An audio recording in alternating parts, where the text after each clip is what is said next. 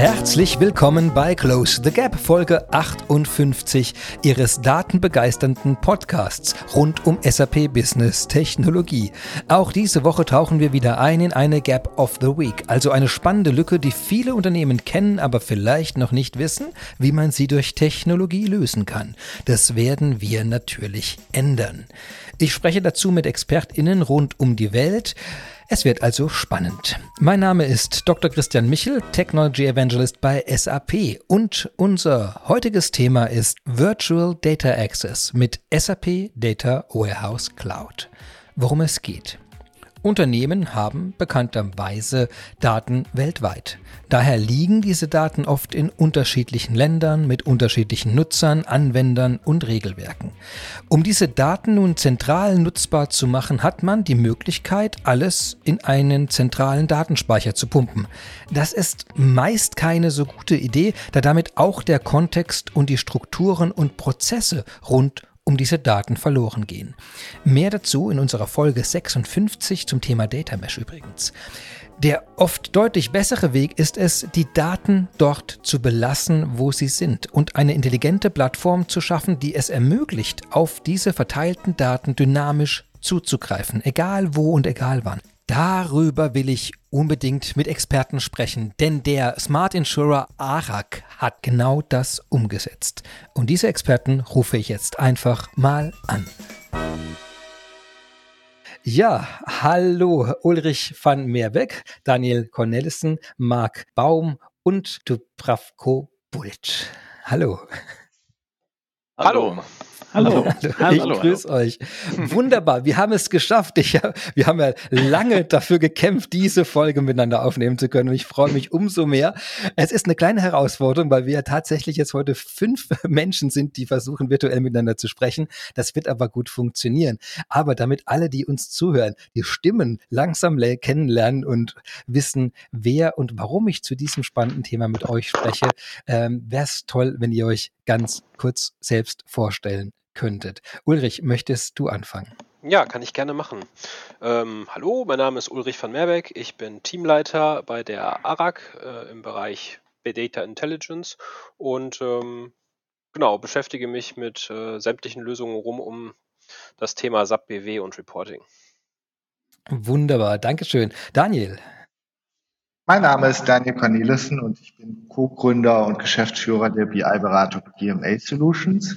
Zuvor war ich Director bei PwC und habe dort verantwortend für SAP Analytics Projekte tätig gewesen und die ARAG begleite ich jetzt schon als langjähriger Partner und Berater. Wunderbar. Dann Marc. Ja, ja, hallo. Ähm, ich bin Marc Baum. Ähm, ich bin der spanische Kollege. Ähm, ich bin bei der ARAG in Spanien tätig, in Barcelona, jetzt seit 2008. Ähm, war dort dann jetzt in verschiedenen Bereichen, wie das oft so ist, und ähm, bin jetzt ähm, der Koordinator im Finance-Bereich, was das Controlling mit, mit einbezieht, äh, das Accounting und mit den überlappenden Themen dann hin zur IT. Ja, genau. Wunderbar, Dankeschön. Und Dubo? Ja, vielen Dank. Hallo zusammen. Äh, mein Name ist Dubravko Pulic. Ich bin Customer and Solution Advisor in der SAP in dem Plattform and Business Platform and Technology Team und habe Vielen letztendlich den POC betreut. Ah, sehr genau. Da nimmst du, genau, da deutest du schon an, worüber wir heute sprechen, nämlich über einen extrem spannenden POC. Ähm, und ja, ich glaube, damit sollten wir auch gleich beginnen, damit man ein Bild bekommt, worum ging es. Also es, äh, ich fange ja immer gerne mit dem Problem an, das eigentlich am Anfang lag. Also wenn man ein POC, also ein Proof of Concept macht, dann hat man ja irgendeine Idee im Kopf, dass man etwas verändern möchte, was vorher nicht ganz so gut lief oder wovon man sich wünscht, dass es anders wäre. Was war denn die Ausgangslage? Wollt ihr dazu uns kurz äh, einen kleinen Film im Kopf anwerfen?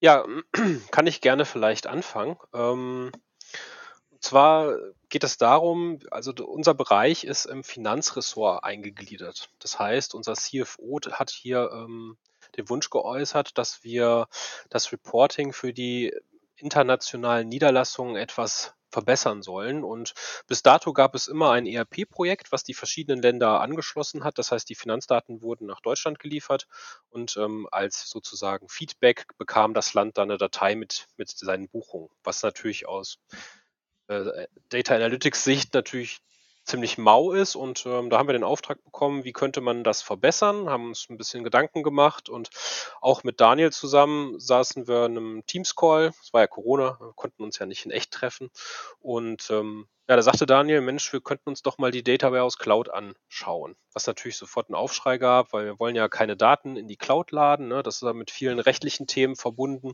hm. da warten wir noch gar nicht so Erfahrungswerte gesammelt ja, aber wir haben überlegt, hm, naja, also die Anbindung wäre ja vielleicht eine gute Sache, wenn man eine cloud-basierte Lösung hat.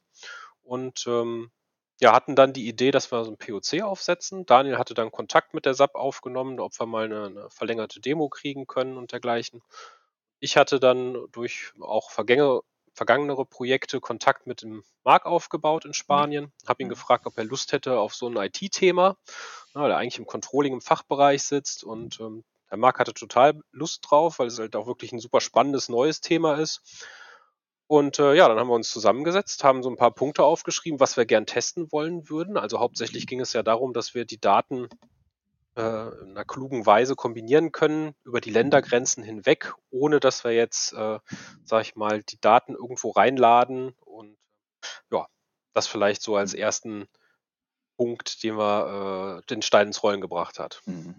Das heißt, die, die Länder hatten, also es war sehr dokumentenbasiert, sehr dateibasiert, hast du gesagt, oder? Das heißt, die, die, da hat eine Person einen Auftrag bekommen, gewisse Daten zusammenzuziehen, wurde es dann quasi in das Dokument eingefügt und dann an den entsprechenden Empfänger geschickt. Also eine Sache, wo man, wo wahrscheinlich eben mehr manuelle Arbeit involviert war und eben mehr, mehr dateibasiert als Echtzeitzugriff, als ihr euch gewünscht habt. Ist das äh also genau, zum ja. einen ging es um die Dateilieferung an sich. Ne? Also mhm. es äh, wird tatsächlich noch relativ klassisch mit ähm, von einem, die Dat eine Datei erzeugt, die von einem auf den anderen Server bis nach ja, Land X ihren Weg findet. Aber es ging natürlich auch darum, ähm, so ein bisschen den Prozess der Rumexelei zu verbessern. Ne? Da kann vielleicht der Markt noch mal so ein mhm. klein bisschen zu mhm. mhm. beitragen. Ja, ja, wie gesagt, ich bin dann so, äh, so zweitgleisig dann irgendwann mal mit hinzugekommen äh, bei einem Gespräch mit, mit Ulrich. Wir hatten ja vorneweg schon mehrere Berührungspunkte jetzt in anderen Themen gehabt, wo wir zusammengearbeitet haben. Und wie das dann so ist in den Calls, die wir dann haben mit Ulrich, dann schweift man auch so ein bisschen ab und erzählt so ein bisschen, was, äh, was, wie es so passiert und was man so macht und wo so ein bisschen der Schuh drückt, ne? Und was, wo man sagt, ah, das ist alles nicht so, hm, das könnte man doch irgendwie vielleicht besser machen. Und da waren, waren ähm, zwei Themen, da, die wir öfters immer wieder mal angesprochen haben. Zum einen ist das ähm, die, das, das Reporting an sich, wie die Länder ne, an die Zentrale die Daten liefern. Das, wie gesagt, das funktioniert relativ traditionell, wie das eben so ist und auch der Werdegang eben so war. Da wird das eben in Excel dann zusammengebaut, sage ich mal, ne, monatlich oder vierteljährlich, je nachdem, was es für ein Report ist. Die sind relativ aufwendig, dann diese Excel-Aufarbeitungen, ähm, ne, die man dann da zusammenbaut und die werden dann in einer standardisierten Form eben an die Zentrale dann weitergeleitet. Was da dann natürlich im Hintergrund passiert, ist, dass wir natürlich immer einen größeren äh, Excel-Wildwuchs irgendwo schon beobachten. Ja. Das hat der Ulrich ja gerade vorhin schon mal erwähnt. Und ähm, es ist dann doch tatsächlich so, und das, ähm, damit ist man einfach dann konfrontiert, dass man sich dann manchmal so ein bisschen verliert ne, in dem Excel-Wald, den man dann hat. Ne. Excel ist da natürlich sehr flexibel, bietet einem viele Möglichkeiten, ist sowas wie ohne Grenzen. Man kann wirklich alles Mögliche machen, aber das ist ab einem gewissen Punkt irgendwo, zumindest aus meiner Sicht, äh, meiner Erfahrung, irgendwann mal so ein kleiner Schwachpunkt, weil man nicht so richtig die Verbindungen herstellen kann. Man weiß nicht mehr, wo die Quelle war, wo die Daten richtig herkommen wie sie verändert werden können. Die werden unterschiedlich abgespeichert an verschiedenen Orten und man schickt sie dann nachher per Mail dann weiter oder in irgendeiner Art und Weise. Das ist so ein Thema gewesen, was so, was, was immer mehr geworden ist in den letzten Jahren, was wir schon da beobachtet haben, was ich da mit Ulrich besprochen habe. Und, ähm, und an sich dann auch die, die Bearbeitungsautonomie der Fachbereiche an sich. Ja, wir haben ja verschiedenste Quellen, wo wir unsere Daten haben. Wir haben ja nicht nur eine Datenquelle. Ja, wir haben ja nicht nur SAP oder Oracle oder was auch immer. Das sind verschiedenste Systeme, wo sich der Controller an sich die Daten irgendwo zusammenzieht. Ja, die zieht er sich ähm, zusammen mit einer gewissen Abhängigkeit von IT-Ansprechpartnern raus und verwurstelt das dann, verheiratet das dann in irgendwelchen Excel-Tabellen. Und die werden zum Teil dann relativ monströs. Und das war auch ein Thema, was wir immer mal wieder so besprochen haben, bis dann, weiß ich noch, in einem Call der Ulrich mich dann angerufen hat und meinte, du, ich hab, ich hab da, glaube ich, was, ja, äh, was uns da Abhilfe schaffen könnte, zumindest bei den Punkten, wo bei dir der Schuh drückt. Und dann war das Thema eben da und deswegen hat es auch gar nicht lange gedauert, bis ich äh, da Feuer und Flamme war für. Ne? Man muss dazu sagen, ja, der Markt, also wir hatten auch die Idee, dass sozusagen die Länder auf das deutsche BW kommen könnten, hatten dann mit Marc auch einen Test gemacht. Das heißt, ähm, ich habe dem Marc schon auch ein paar Berichte zur Verfügung mhm. gestellt. Also ich sage jetzt die technischen Probleme über die Anbindung des Landes hinweg. Das ist jetzt auch nicht, gab es auch, ist jetzt aber nicht Thema. Und da hatte der Marc ja schon gesehen, dass man mit Analysis for Office war da jetzt eine Lösung, mhm. äh, war schon sehr begeistert. Ne? Das heißt, er war jetzt auch gut zu sprechen auf meine Themen. dazu sagen. genau, ja, genau. Das heißt, also ihr habt, äh, also das, der Wunsch war, also die Leute sollen, wie hast du es vorhin rumgenannt, herumexeln oder Excelei, wie hast du es genannt? Ich glaube, ich glaube Excelei tatsächlich. Excelei, ja. Das war ein sehr schöner Begriff, wie ich fand. ähm, und ich glaube, bei dem, was ihr beschrieben habt, da find, ich bin sicher, dass 95 Prozent aller ZuhörerInnen hier sich genau da sehr gut wiederfinden, genau mhm. dieser mhm. Situation. Weil, ich meine, die gute Nachricht ist ja genau, dass der Bedarf an solchen Auswertungen offenkundig massiv gestiegen ist. Und auch mhm. die Fingerfertigkeit, was Excel anbelangt, auch deutlich gestiegen ist. Aber eben man solche Sachen Sachen hat wie Nachvollziehbarkeit, Compliance, Themen der Geschwindigkeit, also alles, was ihr ja schon angedeutet habt. Das, das ist äh, auch die Integration mit verschiedenen Datenquellen, die draufkommt. Das sind mhm. alles Herausforderungen, die da nicht systematisch gelöst sind. Und damit äh, kann ich also total nachfühlen, was die Situation, in der ihr wart. Ähm, jetzt, ähm, jetzt möchte man also diese Daten den Leuten feingranularer zur Verfügung stellen können. Man möchte, dass die Leute unabhängig Zugriff davon haben. Und äh, habe ich es richtig verstanden, Daniel, da kamst du jetzt ins Spiel. Hast du dann an der Stelle, um, um zu gewissen Kontakten dann, äh, dann wie soll ich sagen, ähm, das Lasso auszuwerfen und zu schauen, da ist doch, da ist doch eine Möglichkeit. Ja, ich kenne ja die ARAG jetzt schon viele Jahre und äh, kenne auch so ein bisschen die Organisation, kenne das BW und wie es entstanden ist. Und wir äh, sprechen ja auch hier von der Versicherungswirtschaft. Das ist äh, natürlich auch sehr viel verbunden mit äh, Sicherungs- äh, oder schützenswerten Daten, äh, muss man schon so formulieren. Und äh, ich glaube, wir wären jetzt gar nicht bei, äh, so gerüstet gewesen. Ähm, alle Länder einfach mit in das BW zu nehmen. Ähm, das hätte unser aktuelles Aufsetzen des BWs gar nicht erlaubt, ohne dass wir jetzt gravierend wirklich unsere Arbeitsweise auch ändern, geändert hätten. Hätte man auch in der Entwicklungsumgebung viel intensiver noch auf Berechtigungen schauen müssen und, und, und. Mhm. Und das war so ein Punkt, wo wir gesagt haben, hm, eigentlich ist das BW jetzt nicht die richtige Lösung, obwohl wir die, genau die Daten ja schon alle im SAP BW vorrätig haben. Also genau die Finanzdaten, ähm, die der Markt gerne haben möchte, die mhm. sind aus dem ERP in BW äh, stehen die zur Verfügung, aber halt nicht fürs eigene Modellieren.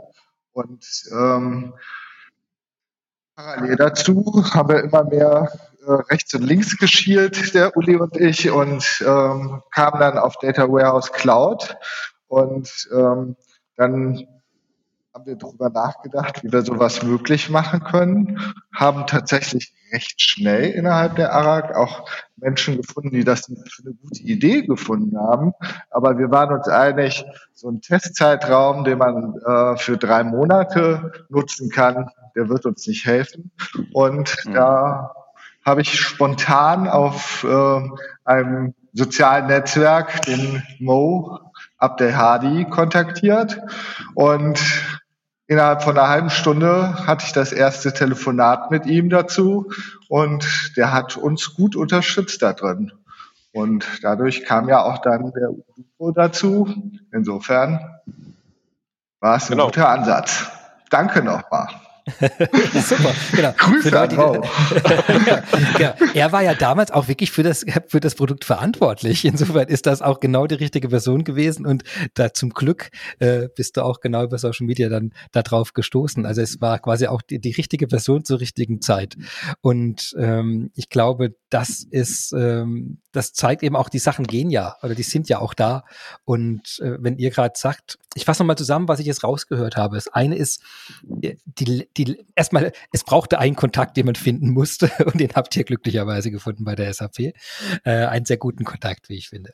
Das zweite ist der Punkt, äh, und das vielleicht nochmal ganz kurz ein bisschen, bisschen tiefer rein, weil die Daten Du hast vorhin gesagt, das alles in ein zentrales BW zu überspielen, war eigentlich keine Option. Ihr habt Auflagen, Zugriffsrechte, aber auch andere Prozesse, wie das überhaupt entwickelt wird. Du hast Zugriffsrechte der Entwickler erwähnt und alles. Man muss ja an unglaublich viele Details denken, wenn ich plötzlich an, von vielen Ländern Daten in ein BW hineinmache und das da, mhm. das da bearbeitbar und für Reportings rausziehen will oder so, dann, dann habe ich ja ganz viele Dinge zu berücksichtigen. Und wir hatten vor kurzem eine Folge zum Thema Data Mesh äh, wo es genau darum geht, wie schaffe ich es denn, Datenquellen, also die Daten eigentlich dort bei den Daten, äh, Datenbesitzern und Datenverantwortlichen zu belassen ohne mhm. dass ich alles zentralisieren muss, weil die haben Wissen darüber und die haben Strukturen geschaffen, um mit den Daten zu arbeiten, die man braucht. Und so wie ich das verstanden habe, ist es eigentlich sowas fast wie ein Data Mesh, was ihr dann auf äh, äh beibehalten wolltet, zu sagen, lasst die, ein, lasst die Einheiten, also die, die mhm. Domain, Domain Owner da drin, lasst die unabhängig und äh, die Option, alles in einen zentralen Top zu werfen, das ist gar nicht unser Ziel. Das wollen wir nicht. Und, äh, und hier gibt es eine Lösung dafür, die das an dem Punkt zumindest äh, verspricht, dass sie das könnte. Genau, man ja. ist ja, es ist ja, man, wenn jede, wir haben ja verschiedene Niederlassungen in verschiedensten Ländern. Ja, das ist jetzt nicht nur Arak Spanien, da sind noch andere viele mit dabei. Und je mehr Länder das sind, ist auch normal, ne, dass jedes Land sich über die Jahre hinweg auch eigene lokale IT-Lösungen äh, erarbeitet hat. Ja, die alle, jeder äh, hat das so ausgerichtet, dass seine eigenen Bedürfnisse da irgendwo gedeckt waren. Und die sind natürlich auch nicht alle einheitlich. Ne? Und wenn man, wenn man da jetzt eine Lösung findet, die wir mit dem DWC entsprechend gefunden haben, ist sagen, okay, man kann die jeweiligen IT-Strukturen, die es da gibt, wo viele Investitionen reingeflossen sind, wo viel Grips und Manpower reingeflossen ist, die kann man auch so weiterhin beibehalten. Also man muss da nichts abmontieren ja, und wieder neu aufbauen, sondern man kann einfach den, den übergeordneten Topf oder ich nenne es jetzt mal bildlich gesprochen, ne, Topf wählen, wo man dann die Daten rein zentralisiert, die man dann miteinander vereinheit oder verheiraten möchte, etc. Aber man kann diese ursprünglichen Strukturen, die wir in unserem Land haben, können wir dadurch unberührt lassen ne, und müssen da kein großes Rad drehen, weil realistisch gesehen, wenn man dann von mehreren Niederlassungen spricht, wenn man das alles anfängt auseinanderzubauen und dann nachher wieder zusammenzusetzen in einem einheitlichen BW oder wo auch immer, dann ist das eine Mammutsaufgabe und dann ist das auch nicht in ein paar Monaten gemacht, sondern ist das, dann nimmt das unheimlich viel Ressourcen und Zeit in Anspruch. Und wer weiß, wie dann die Situation ist, wenn das dann mal geschafft ist. Dann ist das wahrscheinlich auch schon wieder obsolet. Und dann muss man es wieder abbauen oder wieder neu strukturieren. Insofern ist das eine ganz smarte, einen ganz smarten Weg, den wir da, der uns da aufgezeigt wurde, uns da deswegen so angesprochen hat. Ne? Genau, also das, äh, was der Marc anspricht, ist genau das. Ne? Also die Individualität der Länder, die sollte erhalten bleiben. Ne? Das heißt, das Know-how, was in Spanien liegt, auch in einem Business Warehouse, das soll dort auch weiter betreut werden. Die Daten sind dort auch verankert und gehören dorthin. Und wir möchten die jetzt auch nicht nach Deutschland laden. Deswegen auch dieser Ansatz, dass wir mit der Hilfe der Data Warehouse Cloud einfach auf die Daten schauen. Ja, und diese Sicht dieser Daten wird halt einfach geteilt zwischen den Teilnehmern. Ne? Das ist halt eine super Sache, wie ich finde. Und äh, mhm. Kleiner Exkurs, wenn du mir den erlaubst. Ähm, oh, gerne, das, das ist die, die, die, die Ursuppe dieser Sendung, ja. Achso, ist die Quintessenz, ja. Okay. Ja, ja. nee, äh, ich war äh, mit einem meiner äh, Mitarbeiter auf äh, der DSAG, dem Fachbereich Data Analytics, ich weiß den genauen Namen nicht mehr. Auf jeden Fall haben wir dort äh, auch, darf ich das überhaupt sagen? Muss der Duo entscheiden gleich. Ähm, aber äh, die Data Intelligence Cloud ist ja ein Produkt von der SAP, was auch ähm, Schnittstellen, sage ich mal, betreut, ja, was man super dafür gemacht ist, um Schnittstellen anzubinden. Und dieses Produkt fließt in die Data Warehouse Cloud, habe ich erfahren zeitlicher Rahmen, weiß ich nicht. Aber es soll dort hinfließen. Und das spielt uns eigentlich genau in unserer Denkweise, wie wir die DWC einsetzen wollen, in die Hände. Ne? Also wir überlegen, das sozusagen als Mischpult oben drauf zu setzen auf unser BW und jedes Land bekommt sein Teil oder seinen Part da drin, seinen Space und kann dort seine eigenen Datenquellen anschließen und wir teilen nur die Sichten. Das heißt, die Daten bleiben dort, wo sie hingehören und wir haben eine wunderbare Möglichkeit, ähm, unserem CFO die Daten zur Verfügung zu stellen in relativ schneller Zeit, wie ich finde. Mhm. So ein bisschen ja. der Stein des Anstoßes war ja der ERP-Rollout. Ja, das war der Stein. Und, äh, dazu muss man halt einfach sagen, das Reporting besteht ja nicht nur aus Finanzdaten, sondern aus ganz vielen anderen Daten auch. Und ähm, Finanzdaten, die alle schon im zentralen SAP BW so zur Verfügung.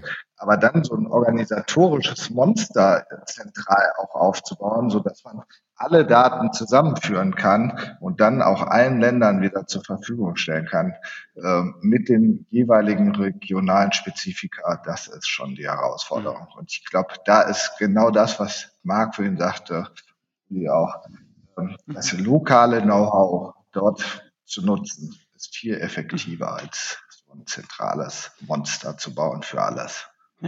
Aber das ist ja quasi schon mal eine Steilvorlage, genau, genau. Äh, du, ich würde es genau, ja, ich, ich wollte nämlich jetzt fragen dazu, weil, jetzt, quasi, da, wie sagt man, da, da hebt jemand die Hand und sagt, hey, wir hätten Interesse an etwas, das ihr habt. Wo habt ihr denn, also, wie war denn jetzt genau die andere Seite, also die, die, die Seite, du bist ja auf der Empfängerseite sozusagen hier der Anfrage dann gestanden. Wie, wie war das? Genau, genau. Der, der Mo kam ja dann auch sehr schnell zu mir.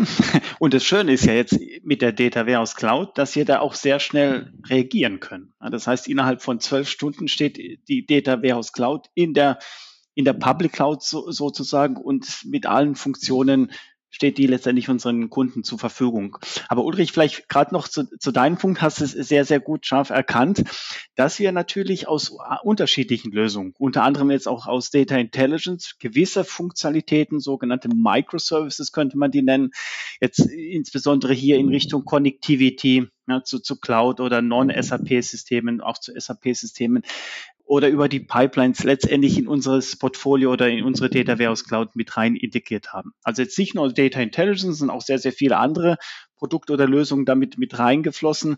Aber da sieht man auch, wie schnell die SAP äh, auch letztendlich das Produkt und die Lösung auf den Markt letztendlich gebracht hat. Ja, dass wir jetzt, sage ich mal, nicht alles von neu entwickelt haben, sondern auch zusätzliche Services, die wir einfach wiederverwendet haben und dann natürlich in den Fokus äh, Data Warehousing mit reingenommen haben und die Data Warehouse Cloud dadurch natürlich auch profitiert. Das ist ein ganz, ganz wichtiger Punkt. Und wir hatten ja auch das BW jetzt ein paar Mal schon gehört. Auch hier nochmal der Vorteil des Data Warehouse Cloud. Nicht nur, dass es in der Public Cloud ist, sondern dass man sich auch hier komplett geöffnet hat ne, geöffnet hat, auch in Richtung Fachabteilung, wenn ich in Richtung Markt mhm. seine äh, Richtung schaue, ne, dass man auch hier letztendlich auch mit eigenen Tools, auch mit Reporting-Tools, da werden wir später vielleicht auch noch was hören, aber auch mhm. in Richtung ETL oder auch mit anderen Systemen direkt drauf zugreifen kann und, und, und, und mitarbeiten kann und aber trotzdem einen abgeschlossenen Space nennen wir den sozusagen, einen Raum, einen semantischen äh, Leer sozusagen, wo dann die Fachabteilung des Controlling oder des Marketing individuell arbeiten kann und trotzdem das Security, die Semantik der SAP äh, beibehalten wird. Das ist ein ganz, ganz wichtiger Punkt. Thema Governance, Security, dass ich auch nur die Daten nach außen äh, weiterleiten kann oder sichtbar machen kann, die ich letztendlich benötige. Jetzt ist ja äh, ARAG äh, Versicherungs Jetzt ja, jetzt ja hier quasi äh, Bereich äh, Versicherung und Finanzbereich ist ja jetzt ein, ein Bereich, wo diese Aspekte, die du gerade nennst, äh, wo die ja nochmal ein bisschen höher gesetzt sind als bei anderen. War das äh, jetzt eher eine Herausforderung am Anfang oder war das was, wo ihr, wo ihr quasi ganz besonders neugierig geworden seid, wo man dann sagt, Moment mal, das, das wollen wir doch ganz besonders sehen hier. Ich glaube, die Frage, also ich kann da vielleicht mal kurz darauf reagieren. Ähm, ja. Die ARAG hat sich ja irgendwie auch den Smart Insurer auf die Fahne geschrieben. Ja, also das heißt, die, die ARAG ist schon sehr offen und auch sehr ähm, ja, neugierig auf, auf äh, neue Technologien. Und ich habe in der Vergangenheit auch schon bei anderen Versicherungen gearbeitet und ich muss sagen, da ist die ARAG wirklich ganz weit vorne dabei. Nichtsdestotrotz, glaube ich, äh, war es für die SAP auch eine Herausforderung. Wir sind sicherlich, äh, gucken an der einen oder anderen Stelle dann doch zwei oder dreimal auf die Sachen. ne? Also ähm, unseren Termin hier mussten wir ja auch leider ein bisschen öfter verschieben, aber so aber ist das jetzt hat er mal. ganz viel Zustimmung. Ja, ja genau, genau. nee, ja. nee, ja. Deswegen, deswegen frage ich tatsächlich. Ich meine, da, jede Industrie, jeder Bereich hat das so auch, äh, auch ein paar, eine eigene Geschichte, oder? worauf geguckt wird, wie die Strukturen sind, wie, mhm. wie auch gerade bei sowas. Auch, meine, wir reden jetzt über international zusammengezogene Daten. Ich glaube, da gibt's ja, glaube ich, gerade in dem Bereich, ich meine, da, da kann ich mir vorstellen, dass da vielleicht auch spezielle Anforderungen nochmal reinkommen, die, die vielleicht vorher gar nicht so im Fokus waren, wenn man vielleicht dann ja, für andere Branchen das Produkt bisher ausgerollt hatte. War das hier ein Thema oder konntet ihr sagen, na, das hat doch, ähm, das, das sind die doch recht vergleichbar im Großen und Ganzen? Also ich überlege gerade, ob wir für, sensible Daten äh, irgendwo verarbeiten. Äh, da muss man natürlich immer drauf gucken, aber das äh, ja, ist wahrscheinlich bei den Versicherern nochmal noch mal ein spezielleres Thema jetzt als im, im verarbeitenden Betrieb oder in der Industrie ja, wie gesagt, da gibt es Daten, die eben mit Vorsicht zu verarbeiten sind, ne? ähm, die, man dann, die man dann entsprechend berücksichtigen muss. Aber ähm, das ist ja ein Thema, was auch nicht neu ist, sondern das haben wir in allen Bereichen ähm, schon, mhm. schon zugange oder zutage, ne? was, wo wir uns damit ähm, auseinandersetzen müssen. Insofern ähm, ist das uns bewusst, ne? Und deswegen, aber da sehen wir auch keinen, keinen großen Hinderungsgrund oder keinen, keinen Bremsklotz in der, in der Art und Weise, wie wir da mit dem Data Warehouse Cloud arbeiten können. Aber es ist definitiv, wie gesagt, Datenschutz mit personenbezogenen Daten etc. Das sind natürlich Sachen, die müssen wir immer auf dem Schirm haben. Ne? Das, mhm. ist, das ist klar. Also zwei Dinge. Marc, wir haben ja gesagt, wir nehmen keine personenbezogenen Daten. Mhm. Also haben wir auch nicht vor, in Zukunft zu tun. Ne? Wir mhm. reden hier über reine Finanzzahlen. Und ähm, wir verhandeln diesen, was die SAP auch oft gesagt hat, Digital, Low Digital Footprint. Ja, also wir hinterlassen keine Spuren, wir laden nichts in die Data Warehouse Cloud, war halt auch ein Punkt, der äh, gehört wurde ne, und für gut befunden wurde. Ja, also wir gucken im Endeffekt auf die Daten dort, wo sie halt auch gesichert weiterhin liegen. Und mhm. das ist quasi mhm. auch der zentrale Aspekt, den wir so dann auch leben wollen in Zukunft mit dem Produkt. Das ist ja auch das ist das ist ja auch wirklich ein Riesenvorteil, ne, wenn man sich überlegt, wenn die was wir haben und was bestimmt mehrere Firmen haben, ne, dass die Daten in verschiedenen die sind im Quellsystem sind einmal dann werden sie rübergeladen in ein anderes System oder in Excel, dann sind sie auf dem Server nochmal abgeladen, dann werden sie dorthin geschickt, dort werden sie wieder gespeichert. Das heißt, es gibt viele verschiedene physische Speicherorte, wo ein und dieselben Daten abgelegt sind zu unterschiedlichen Zeitpunkten. Ähm, ähm, das bedeutet natürlich immer ähm, Ressourceneinsatz, ne? Speicherkapazitäten, ähm, Pflegeaufwand, was passiert, wenn irgendeine Datei irgendwo mal abgeändert wurde, wie zieht sich das durch bis, zur, mhm. bis zum Ursprung. Das ist, ähm, das ist sehr tricky. Ne? Das kann einen, da kann man schnell den Überblick verlieren, den ich auch anfangs mal erwähnt hatte. Ne? Und das ist natürlich wunderbar, wenn wir sagen, okay, die Datenquelle bleibt unberührt oder die da der, der Datensatz an sich bleibt unberührt in der Datenquelle und ich ähm, bearbeite den dann ähm, äh, in Echtzeit. Ne? Aber ich bearbeite ihn nicht in der Datenquelle, sondern in meiner Sicht und mhm. bereite oder stelle diese Sicht dann zur Verfügung. Aber es wird nicht ähm, ähm, nochmal irgendwo extra abgespeichert. Ne? Und sobald sich die Datenquelle verändert, ne, zieht sich das dann entsprechend durch und die, die entsprechende Sicht wird dann auch direkt äh, mit aktualisiert, was ja was in der Excel-Welt immer ein Thema ist. Ne? Wie, wie, oft passiert das, wenn man diese ganzen Verlinkungen zwischen den verschiedenen Excel-Tabellen sich anguckt und man aktualisiert ein und vergisst dann irgendwo die Pivot-Tabelle im Tabellenreiter XY irgendwo zu aktualisieren und denkt, oh Mann, ja, das genau. ist mir durchgerutscht. Genau. ich habe zehnmal nachgerechnet, hier sind alle zehn Ergebnisse. ja, genau, ja, genau, ja, genau. Und das ist auch was, was ganz, was ganz normal, was immer, was immer passiert, was auch komplett normal ist. Und je mehr man eben dann diese Verlinkungen innerhalb dieser verschiedenen Excel-Dateien von sich äh, vonstatten gehen, ist das, ist das der Fall. Das passiert einfach. Ne? Da ist man nicht, da ist man nicht vorgefeit. Und das ist Genau.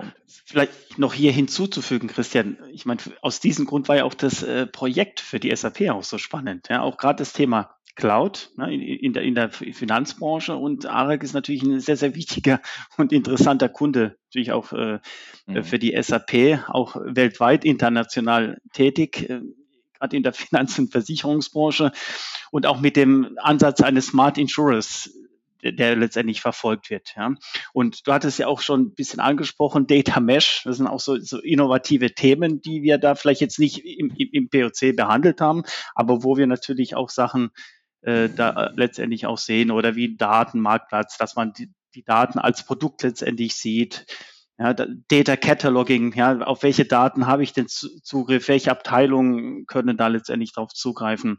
Und da gibt es natürlich wahnsinnig viele neue Use Cases, die aus, sage ich mal, aus dem traditionellen Data Warehousing auch letztendlich sehr spannend sein können. Und wir als SAP waren natürlich oder sind immer noch angewiesen an das Feedback und, und fragen dann auch aktiv dran. Und da war das Projekt und, und, und, und der POC für, für SAP an der Stelle sehr, sehr wichtig und interessant, hilfreich. Ja. Sehr gut. Vielleicht wollen wir, äh, wenn es für euch okay ist, äh, nochmal systematisch äh, diese mhm. Data Warehouse Cloud äh, ansprechen. Also was, was ist das jetzt genau? Ich habe jetzt schon ein paar Sachen gehört. Man kann da Spaces machen, man kann Leute auf Daten zugreifen, man kann integrieren, verteilte Daten machen. als, also diese so so so ein vages Bild hat, glaube ich, jeder, der uns bisher zugehört hat, schon mal davon. Aber äh, was was ist das? Was, was ist das?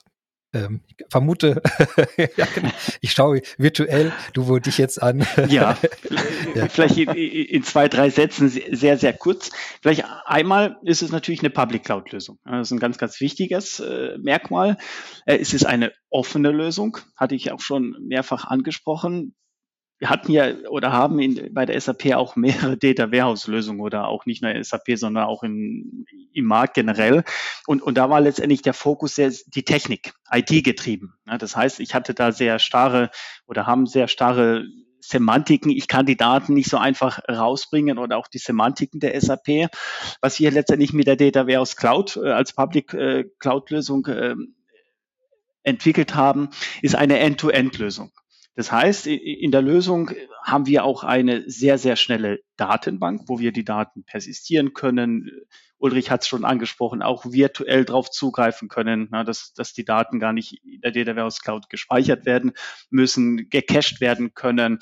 Und da hinten ist letztendlich unten drunter als, als Motor ist die, die HANA-Plattform sozusagen. Das ist eine schnelle In-Memory-Datenbank, wo ich äh, die Möglichkeiten habe, elastisch äh, darauf zuzugreifen und letztendlich meine Funktionalitäten, sei es auch in Richtung Predictive oder sei es, was wir in, der HANA In-Memory Datenbank Plattform drin haben, auch, äh, auch zu verwenden, sogar auch zu modellieren.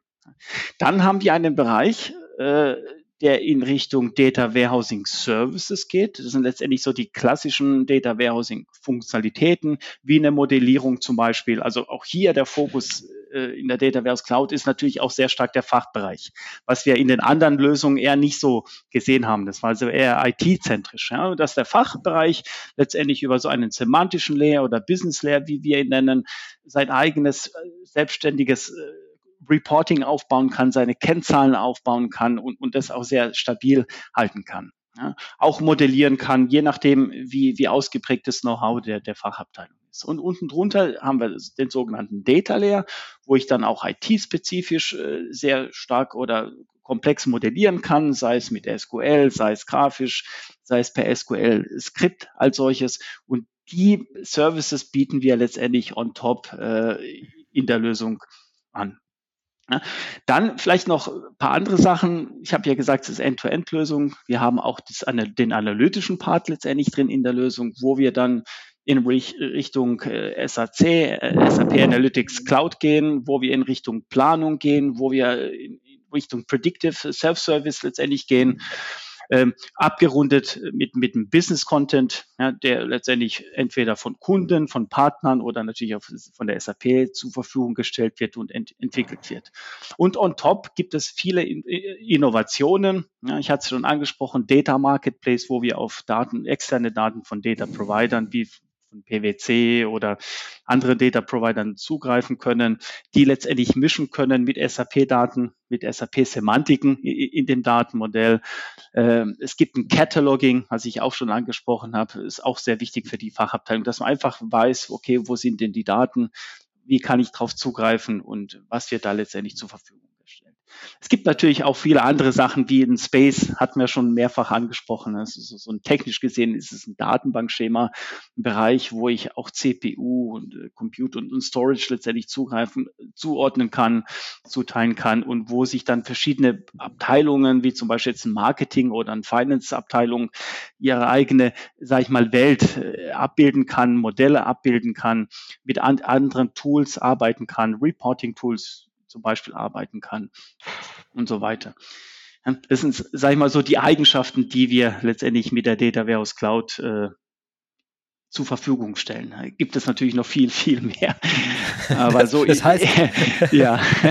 an dem Punkt war es dann, genau. Ähm, Daniel, ich weiß ja nicht, an dem Punkt, yeah. du hattest jetzt die Antwort ja bekommen, oder? So, also, da ist eine Lösung, ihr habt Kontakt, ihr könnt auch da Zugang kriegen für mehr als drei Monate. Zumindest die, die Zusammenarbeit mit der SAP ist da. Ähm, wie war dann dein Involvement, Involvement, deine, was ist das deutsche Wort dafür? Deine äh, Beteiligung ist, glaube ich, gut dafür. Ja. An dem, an dem Punkt. Also jetzt hast du wahrscheinlich so eine Antwort bekommen, wie du, wo auch gegeben hat. Das, das kann richtig viel. Alles hier ist ein Kontakt. Da ist, wie lief das denn dann ab? Ja gut, äh, ich sag mal, um mal den Anschluss bei Dubo jetzt zu äh, nehmen, äh, für uns war wichtig vor allen Dingen dieses Space Management, dass wir sagen können, okay, wir haben einen zentralen Space einmal, wo wir die Daten von der Zentrale aus Richtung Data Warehouse Cloud äh, vormodellieren, wo die Daten abgreifbar sind für die äh, Länder und wir dann länderspezifisch, de facto buchungskreisspezifisch am Ende, ähm, die einzelnen Berichtsdaten in unterschiedliche Spaces ähm, zur Verfügung stellen können. Das passiert ganz virtuell, dass man einfach ähm, sagt, okay, hier ähm, dieser Space hat dann den Zugriff und dann können wir das entsprechend auch ähm, einschränken. Und das hat schon mal super geklappt. Und ich glaube auch äh, die Möglichkeit, was du eben angesprochen hast, die Spaces dann auch entsprechend zurechtzuschneiden, dass man sagen kann, so viel Compute Power hast du, so viel äh, Plattenplatz hast du, wenn es denn doch mal lokale Daten dort geben soll, ähm, waren auch für die zentrale Sicht sehr wichtig, weil ähm, es gibt ja immer dieses unfassbare, äh, den unfassbaren Prozess der Verrechnungskosten. Niemand will was bezahlen, alle mhm. wollen was haben. Mhm. Und hier kann man wirklich auch transparent hinterher dann sehen, wer hat was benutzt und wie viel hat man benutzt. Und da waren wir eigentlich auch zum sehr positiv beeindruckt. Ähm, ist ja eben schon ein paar Mal angeklungen. Wir benutzen die Data Warehouse Cloud hier vor allen Dingen, um virtuell auf die Daten zuzugreifen.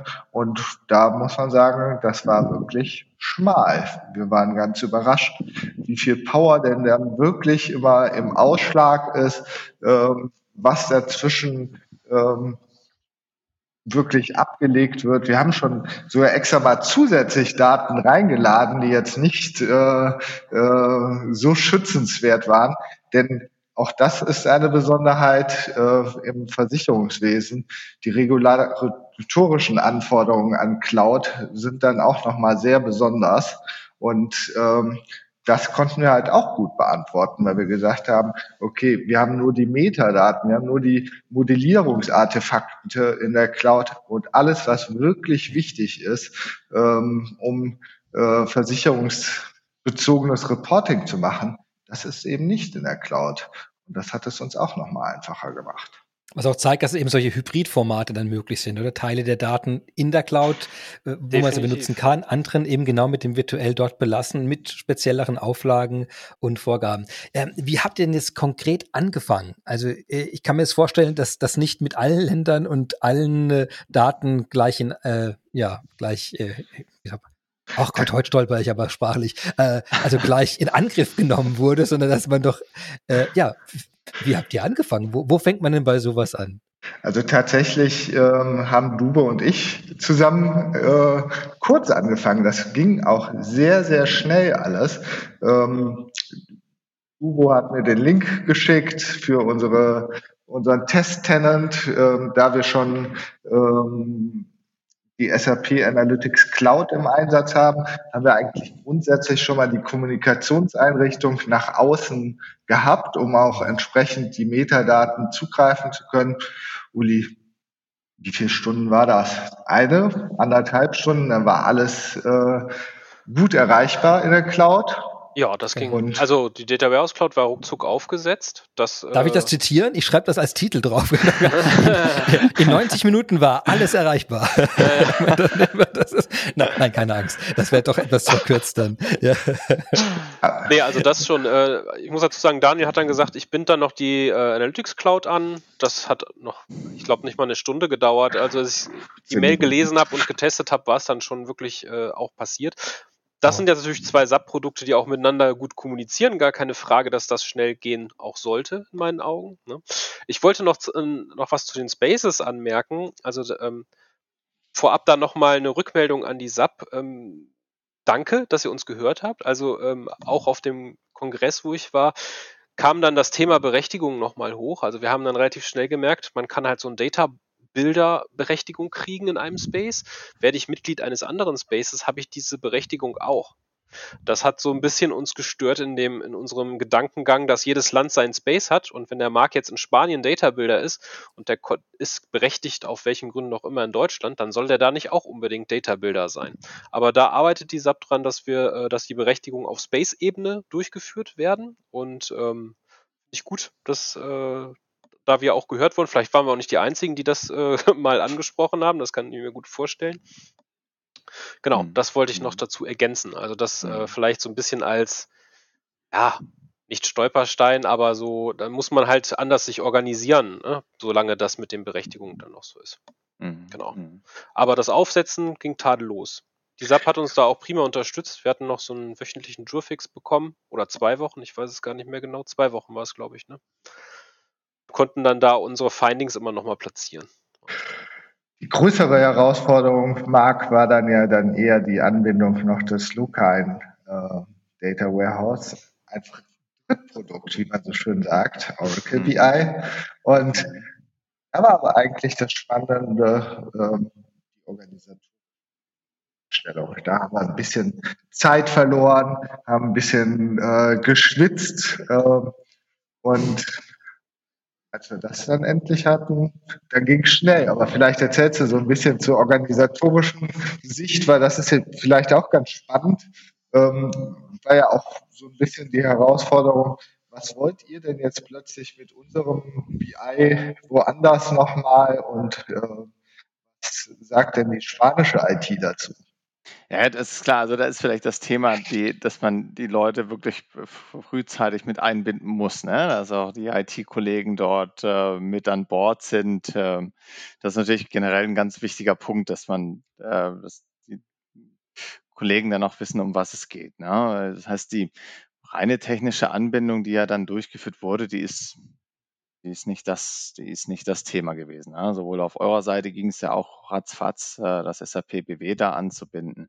Schlussendlich ist die Arbeit danach, was wir selber haben, ist das Oracle, das Oracle dann dort anzubinden. Das ist in der eigentlichen Tätigkeit ähm, auch sehr schnell gemacht. Nichtsdestotrotz hat die IT natürlich auch eigene Vorstellungen, wie sie den Zugang entsprechend gestalten möchte. Ne? Das heißt, da möchte sie nicht einen offenen Zugang zu den direkten Oracle-Datenbanken direkt sicherstellen, sondern da gibt es ja eigene Sicherheitsvorstellungen oder Vorstellungen, wie sie das ähm, architektonisch dann irgendwie darstellen möchten. Deswegen muss man den Kollegen dann natürlich auch ein bisschen Zeit gewähren. Das ist auch okay. Ja? Ne? Das heißt, wenn ich dann heute komme und sage, so, wir haben das jetzt, äh, ähm, ihr könnt bitte die Woche dann das, den Zugang machen, dann ähm, wenn man dann gerade in einem hochstressigen Monat ist, dann kann man sich vorstellen, wie die entsprechende Reaktion dann auch ausfällt von den Kollegen. Und das ist mehr als verständlich. Ja, so, das Herausforderung. Alles, das ist alles toll und super, aber du wartest jetzt erstmal. ist aber auch eine Herausforderung für den Oracle BI-Berater, plötzlich einen SAP Cloud Connector zu installieren. Ja, ja, genau, ja, genau, genau. Aber das ist, Ja, das ist alles dann, das ist alles dann kein, kein Thema gewesen, was wir dann, was wir dann gut, gut bekommen haben. Die Resonanz ist auch, ist auch wirklich sehr gut, äh, weil die Idee dahinter eben einfach gewinnbringend ist und das überzeugt äh, bis zum letzten IT-Mitarbeiter oder jeglichen Mitarbeiter hier, der, der damit zu tun hat, auch auf spanischer Seite. Insofern war diese Anbindung dann nachher auch relativ schnell gegeben und dann hatten wir, glaube ich, die technischen Voraussetzungen soweit alle gelöst. Ne? Und dann haben Ulrich und ich dann über uns über die, die Cases quasi, über die Fallbeispiele mal ein paar Gedanken gemacht, was wir denn da jetzt hochladen wollen und was wir denn da bearbeiten wollen. also die, so die, die Grundidee hatten wir ja schon vorher auch, ja. äh, ne? die hatten wir ja quasi äh, in unserer Präsentation mal festgehalten. Also wir hatten mhm. drei Kernpunkte, die wir abtesten wollten. Ne? Und da haben wir uns dann nur über den das Wie und äh, womit Gedanken gemacht. Naja, genau, genau, genau. Also zum einen ne, eine Datei, Datenquellen von der SAP BW reinzuladen, dann Datenquellen von der Oracle Datenbank reinzuladen und noch eine normale Excel-Datei auch mal manuell hochzuladen. Ne? Und dann habe ich jetzt in meinem Grundstruktur drei verschiedene Datenquellen oder Daten von verschiedenen Datenquellen und dann haben wir damit angefangen, okay, wie, wie wie, wie kombiniere ich diese, wenn ich denn müsste. Ja, wenn ich das außerhalb dieses Data Warehouse Cloud machen würde, dann müsste ich entweder die IT-Kollegen entsprechend mit einbinden, sagen, ver, verbinde mir mal die Daten in irgendeiner Art und Weise oder schick mir die Daten alle in Excel und dann mache ich das per S-Verweis oder wie auch immer. Und da kann man sich ja vorstellen, dass ab einer gewissen Datenmenge irgendwann einfach auch ähm, Excel dann die Hände hebt und sagt, so, jetzt ist aus. Ja, jetzt will ich nicht mehr. Und das soll mal jemand anderer machen hier. Das ist ja, genau. genug gearbeitet hier. Ja, genau. Ja. genau, genau. Und wichtig ist das ja auch, äh, wenn ich das in so einem Office-Produkt mache, dann mache ich das jeden Monat wieder aufs Neue und gucke jeden Monat wieder, funktionieren meine S-Verweise noch oder äh, kriege ich noch die richtigen Daten, sind alle Tabellen aktualisiert und so weiter und ja. so fort. Mhm. Das, äh, schon sehr spannend und da ähm, fand ich eigentlich auch ganz gut in unserem äh, Test, dass wir halt auch so ein Fremdsystem, Drittsystem dazu haben, dass das mit dem BW irgendwie zusammen funktionieren würde. Das war schon meine Anspruchshaltung. Also eigenen Produkte nicht zusammen bekäme, dann wäre es äh, natürlich erschreckend. Das hat gut funktioniert, aber was ich wirklich überraschend gut fand, war auch die äh, Zusammenarbeit dort mit dem Oracle äh, Data Warehouse. Mhm, mhm. ähm, ich kann ja nicht, äh, nicht die, den Einblick hinter, ähm, das haben ja dann die spanischen Kollegen gemacht, aber die Performance der Abfragen, die du da äh, mhm. erstellt hast, weil du hast ja dann hinterher auch die Visualisierung erzeugt, ähm, mhm. du hast äh, die Daten miteinander verbunden, Marc. Ähm, mhm. Die Performance von beiden zusammen war großartig, oder? Ja, das hat, das hat wirklich super funktioniert. Ah, das war wirklich, es war auch ein ganz schönes, ein ganz schöner Momentum, den wir dann hatten. Ähm, leider warst du da nicht mit dabei, Daniel, aber in Gedanken warst du natürlich bei uns. Ne?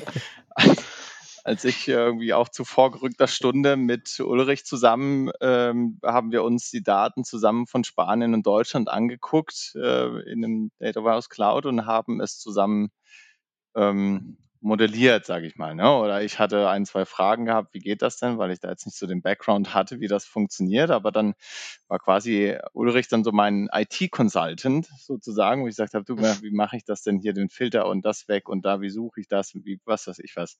Ne? Solche, solche Thematiken da durchgeführt. Und das war dann schon spannend um zu sehen, dass das wirklich so grenzenlos dann wirklich, in dem Sinn wirklich grenzenlos funktioniert. Also in dem Sinne, da gibt es keine, also man kann es machen zu wann auch immer, ne, mit wem auch immer und man guckt sich die Daten an, woher die auch immer kommen. Ne. Das ist natürlich super flexibel. Ja, das ist wirklich super flexibel. Und wenn man da wieder in die alte Welt reinspringt, aus der wir kommen, dann ist das natürlich ein langes Ping-Pong hin und her, mach mir mal und dann lasse ich dich und er arbeitet und dann bekomme ich irgendwann mal was zurück. Und dann sage ich, ja, ich habe mich mittlerweile, mittlerweile meine Meinung geändert, äh, ich würde es doch gerne anders haben und dann geht er mit einem grummelnden Geräusch wieder zurück in, seine, in seinen, seinen Raum und programmiert das nochmal neu oder baut das nochmal neu auf und kommt dann wieder zu mir zurück und ich habe mittlerweile wieder irgendwie eine andere Idee. Und das ist natürlich äh, sehr, sehr, sehr zeitaufwendig ne, für beide Seiten. Ja, und so kann ich das natürlich, konnten wir das wirklich nachvollziehen, dass wir da sehr spontan, sehr schnell und ich quasi, wenn ich dann mal im Flow war, so sagt man das, oder im Tunnel, sagt man das, glaube ich, äh, äh, konnte ich dann da schön ähm, die Daten so weit modellieren, wie ich das eben haben möchte ne? und flexibel agieren konnte. Das war wirklich, wirklich spannend zu sehen. Das war wirklich, ähm, da kam schon der ein oder andere Aha-Effekt. Ja, wobei, da möchte ich noch ergänzen, für mich war ja auch noch die Frage so, der Marc ist aus dem Fachbereich, ich bin eher so der IT-Bereich ne, und der Marc hat dann Zugriff auf die Data Warehouse Cloud bekommen und sollte modellieren. War ich mir so, hm, gucken wir mal, wie das klappt. Ja. Habe ich erst gesagt, hier Marc, der Business Builder ist für dich, der Data Builder ist für mich. Aber ich, ich glaube, so nach. Ich wusste gar nicht, dass du so viel Vertrauen in mich hast. aber das, aber das will ich, ich hätte nämlich gleich auch danach gefragt, weil ich finde es, mhm. äh, da, äh, äh, ihr beschreibt eine Sache, äh, die, die überraschend glatt lief, die, glaube ich, keine Selbstverständlichkeit ist. Nämlich genau. also, diese, diese Art von Zusammenarbeit, also über Länder hinweg, über die IT- mhm. und Fachbereiche hinweg mhm. und dann auch noch als SAP mit euch zusammen. Dann, also da, das sind ja schon ein paar Dinge, die ja nicht, nicht zwangsläufig immer glatt laufen müssen. Mhm. Und das ist, glaube ich, äh, hier, äh, das ist toll zu hören, wie, wie das dann, wie das funktioniert und mhm. wie ihr das hinbekommen habt. Und ich glaube, das ist auch sehr, der, also, wenn ich euch erlebe, ist eine wahnsinnige, eine tolle Dynamik ja auch da. Und ich kann mir gut vorstellen, mhm. das ist ein, das ist ein Riesenteil davon auch, wirklich diese Begeisterung an für das Thema oder auch sowas umzusetzen und erreichen zu wollen.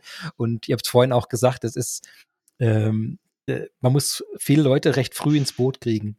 Genau, drin ja, haben, ja. um sowas zu machen. Und ich habe das Gefühl, da, da ist eine gewisse Logik schon drin und das hängt auch sehr mit den Leuten zusammen die hier zusammengearbeitet haben. Und mhm. da, das ist, ist toll, das zu hören. Also das Produkt ist ein ganz wichtiger Teil bei der Sache, aber ich merke hier ist diese Komponente der, der Leute. Äh, es ist, das darf man echt nicht unterschätzen, wie, wie wichtig das ist äh, und dass das dann auch noch, und wenn es dann zusammenkommt, dann entsteht diese Magie, diese, ja. diese, wow, was da geht.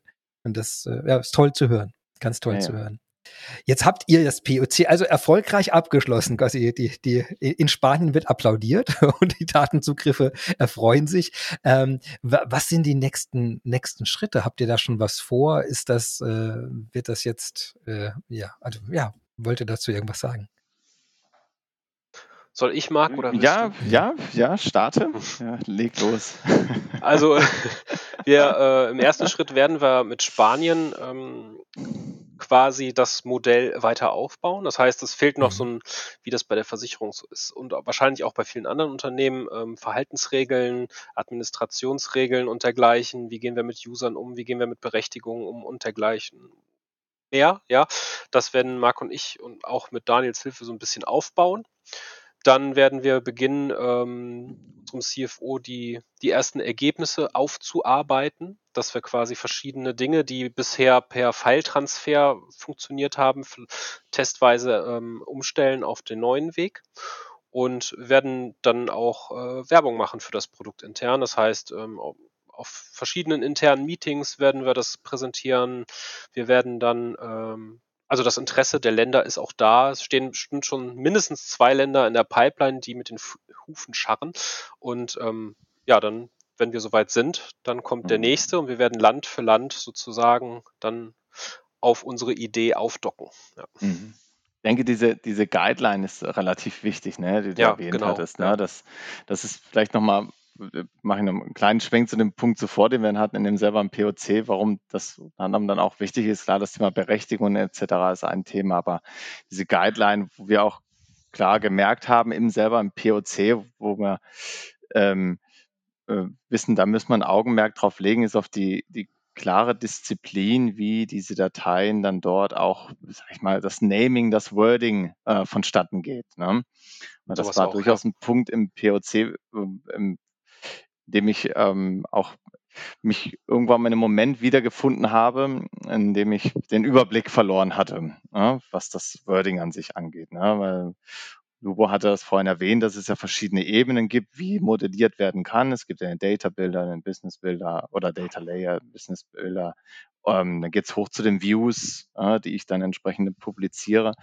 Und dort setzen die verschiedenen Modelle jeweils aufeinander auf. Dann war dann durchaus der Punkt, wenn ich dann irgendwann in der View bin und sage, so jetzt möchte ich da etwas verändern, äh, eine Kennzahl noch mit hinzufügen und dann war für mich dann die Frage, okay, wo ist denn die Quelle jetzt dort in dem Data Modeler? Ne? Und dann war ich mit der Namen und Namensgebung kam ich dann durcheinander und testweise da war wo man da nicht so darauf vorbereitet war, hießen die dann Version 1, 2 oder AB oder 1.1 oder genau. neu neu oder sowas, diese typische Namensgebung, die man da hatte wo ich dann irgendwann gesagt habe, so jetzt, ähm, jetzt bin ich verloren, I'm lost.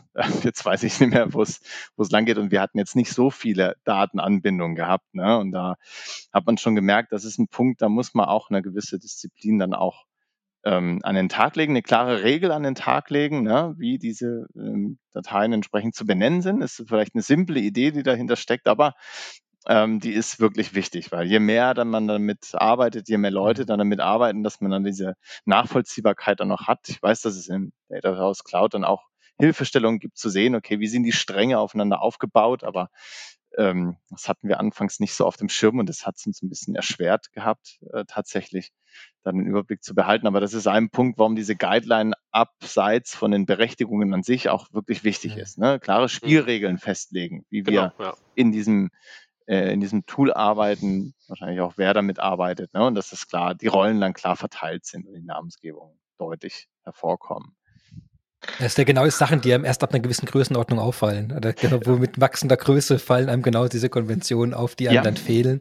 Ja. Ich meine, wir haben es ja oft gesehen bei, äh, ich, glaub, ich finde bei User Interfaces fällt es immer am meisten auf, wenn man merkt, die Programmierer haben nur mit fünf Items getestet und dann plötzlich, danach hast du irgendwie eine Liste mit 100 Elementen und merkst, okay, es haben sie offenkundig nicht ein einziges Mal mit 100 Elementen getestet, sonst wären sie nie auf die Idee gekommen, diese Darstellungsform zu wählen. Aber wir haben mehr als fünf Kunden, weißt du was? Mm, mm, so, mm, da ist halt, und das ist, glaube ich, genau so ein Beispiel Beispiel mit, mit solche Strukturen aufzubauen. Manche Dinge fallen einem dann dann äh, auf, aber meistens an dem Punkt, wo es zwar ein bisschen unangenehm ist, aber noch nicht fatal. Und dann genau. fängt man an, diese, diese Guidelines zu genau. erstellen. Genau. Also ich glaube, genau. ich äh, verstehe es total. Das ist ein sehr, sehr wichtiger äh, Punkt. Und je früher man das, glaube ich, durchdenkt, äh, desto besser.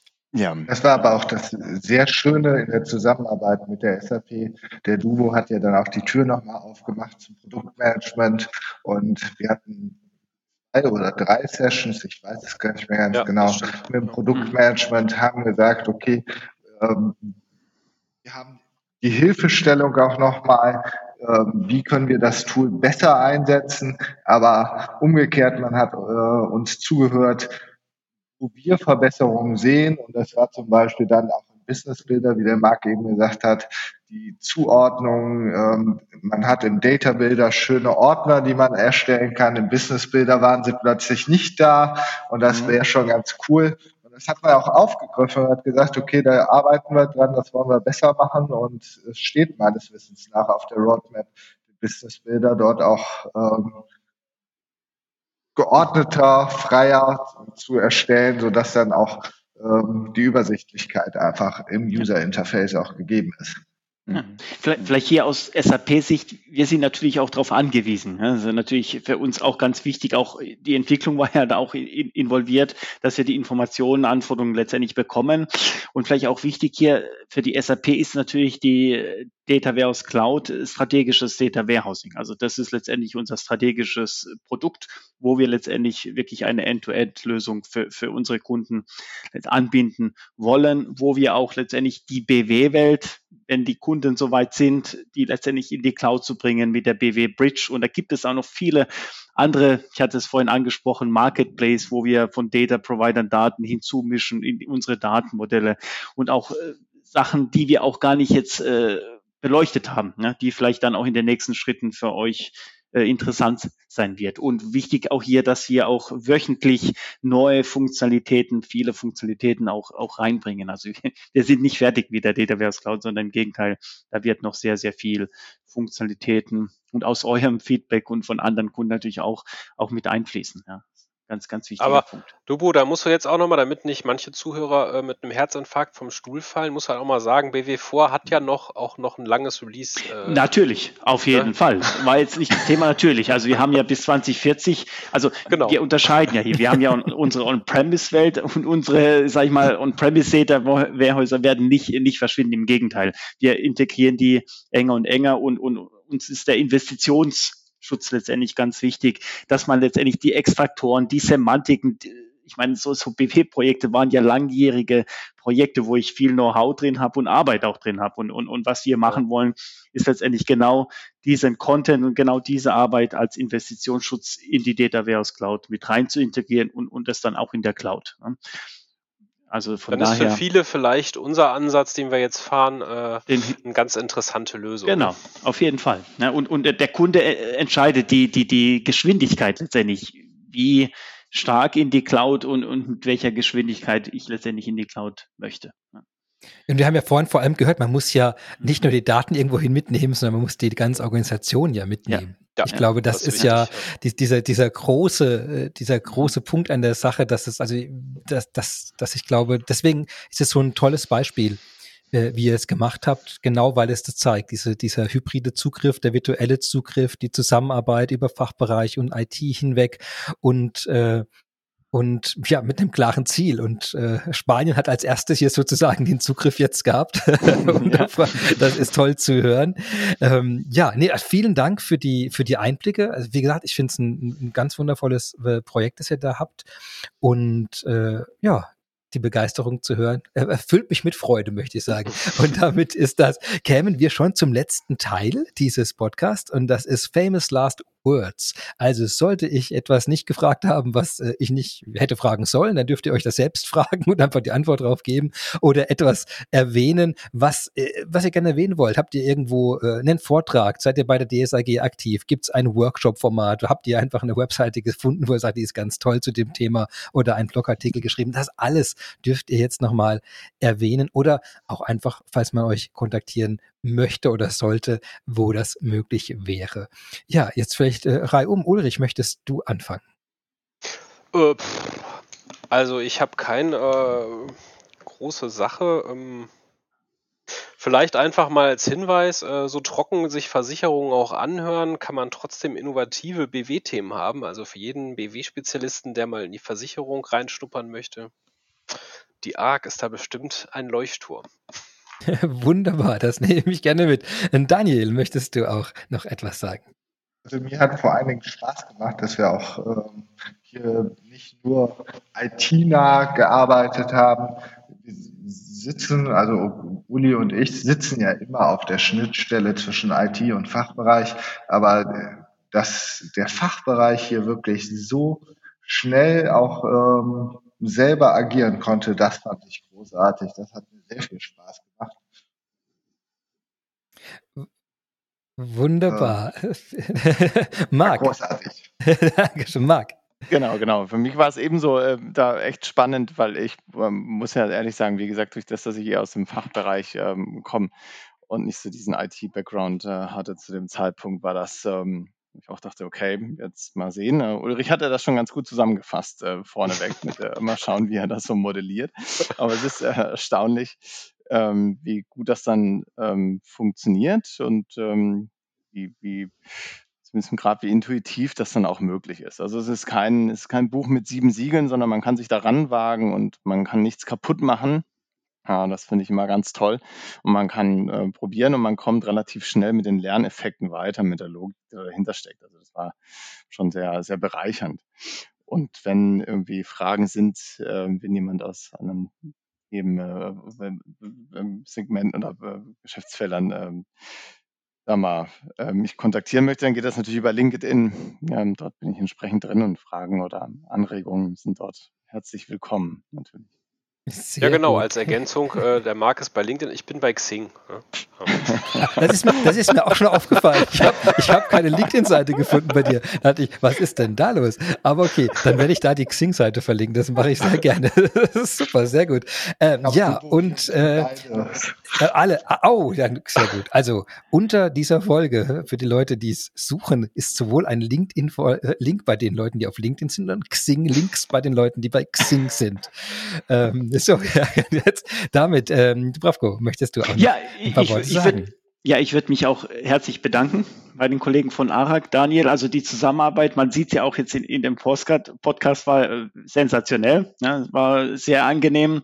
Auch die innovativen Themen und ich glaube nicht, dass wir jetzt auch hier äh, am Ende sind, sondern dass die Reise dann auch weitergeht, dass wir auch natürlich eure Anforderungen äh, mit aufnehmen und, und euch letztendlich versuchen, die beste Lösung äh, zur Verfügung letztendlich zu stellen und sind angewiesen an euer Feedback. Also von daher von meiner Seite, SAP-Seite nochmal herzlichen Dank. War sehr interessant und hat mich gefreut. Ja, wunderbar. Damit kämen wir zum Ende dieser, dieser Folge. Vielen Dank. Wir haben jetzt tatsächlich eine ganze Stunde schon miteinander gesprochen und äh, ich hätte noch so viele weitere Fragen, aber das verschieben wir auf die nächste Folge, wenn ihr die anderen Länder ausgerollt habt. Gerne. wunderbar. wunderbar. Also, na, mit, ja, mit den Worten einen, einen schönen Nachmittag noch und ja, viel Spaß mit der Lösung und äh, ja, mit den Projekten. Bis bald. Vielen Dank. Ja, vielen Dank. Vielen Dank. Schönen Tag noch. Danke. Ciao, ciao. Ja, das war es schon wieder für diese Woche. Virtual Data Access mit SAP Data Warehouse Cloud bei ARAG. Vielen Dank an meine tollen Gäste heute. Danke an Ulrich van Meerbeck, SAP BI Specialist und Teamleiter SAP Data Management bei ARAG. Daniel Cornelissen, Managing Director und Co-Founder von DMA Solutions GmbH. Danke an Marc Baum, Koordinator im Finance bei Arak España, an Dubravko Bulic, Customer and Solution Advisor Expert bei SAP Deutschland. Es war wirklich spannend. Ihnen damit eine wunderschöne Woche und bis zum nächsten Mal. Ihr Christian Michel.